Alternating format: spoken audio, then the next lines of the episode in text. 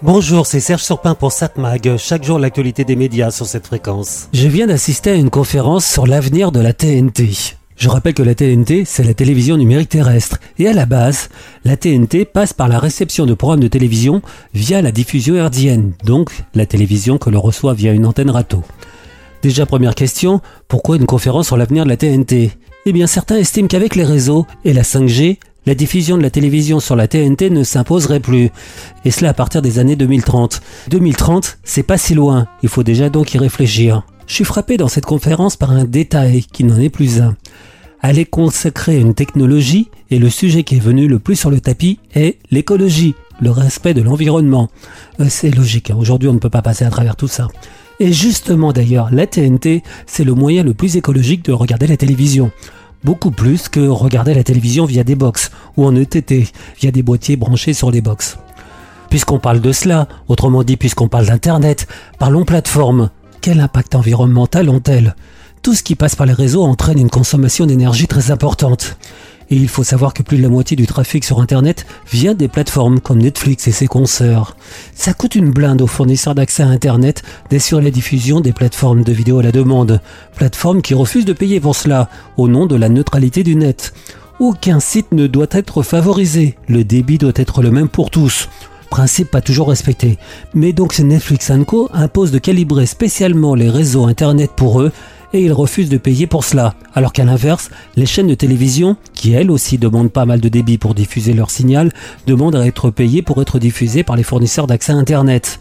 La récente guerre entre TF1 et Canal avait justement pour but de régler ce problème. Pour en revenir au sujet de la TNT, quel est son avenir? Elle a été lancée en 2005 avec une définition classique.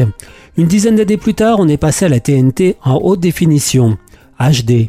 Pas mal de téléspectateurs ont dû s'équiper d'un adaptateur car leur télévision n'était pas à la base prête pour cela.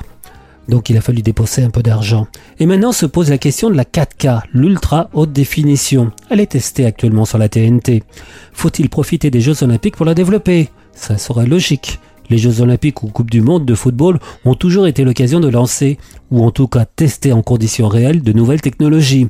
Des exemples 1976, avec les Jeux Olympiques de Montréal, le magnétoscope arrive dans nos foyers. Le on l'a un peu oublié, ça permettait pour la première fois d'enregistrer des programmes. 1992, les Jeux Olympiques d'hiver à Albertville, les premiers programmes diffusés en haute définition, en HDMAC. On a plein d'exemples encore comme cela. Alors, 2024, les Jeux Olympiques de Paris, est-ce que ça sera l'occasion de généraliser la télévision en haute définition? Euh, Ça aurait de la gueule quand même. Enfin, cela dit, oui et non. La très haute définition, ça passe déjà par les réseaux et les box. La faire passer par la TNT est un plus, pas un impératif. Même si on rappelle que 20% de la population ne regarde la télévision que via la TNT. Et 50% la TNT et autrement. Et il y a un autre problème, ça coûterait cher de diffuser la TNT en 4K. Et France Télévisions, qui diffusera ces Jeux Olympiques, n'a pas les moyens pour cela. Et en plus, on lui demande de faire des économies. Bon, cela dit, ça sera peut-être possible si le gouvernement lui verse une rallonge budgétaire pour cela. Mais enfin, c'est pas évident, sachant que tout le monde se pose la question est-ce que la TNT existera après 2030 Eh bien oui, s'il n'y a plus de TNT, pourquoi investir sur la TNT en 4K Logique.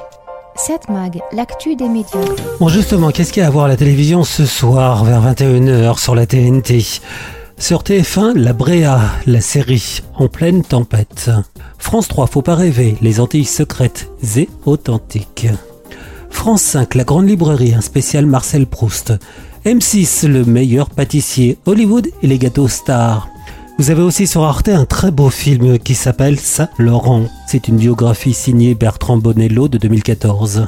C'est avec Gaspard Huliel, Jérémy Régnier, Louis Garel, Léa Seydoux, Amina César. Des années 67 à 76, 10 ans de la vie du grand couturier français.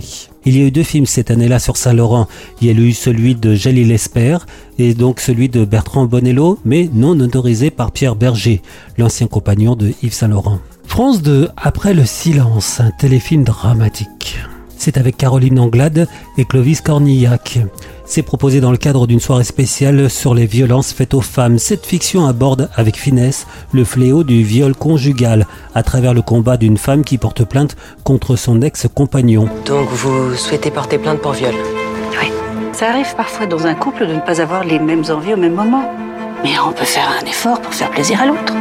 De quoi tu parles là? Du devoir conjugal, c'est ça? Tu retires ta plainte, sinon tu verras plus ton fils. C'est moi qui te le dis. Vous savez, ce type d'homme est souvent récidiviste. On considère les femmes un peu comme leur propriété. Mais si on est deux à porter plainte, il y a des chances qu'il soit poursuivi. Fais gaffe, Marina. Fais gaffe à toi. Donc sur France 2 à 21h10, le téléfilm dramatique Après le silence, ça sera suivi par un documentaire société Combattre leur violence. 7 Mag, l'actu des médias.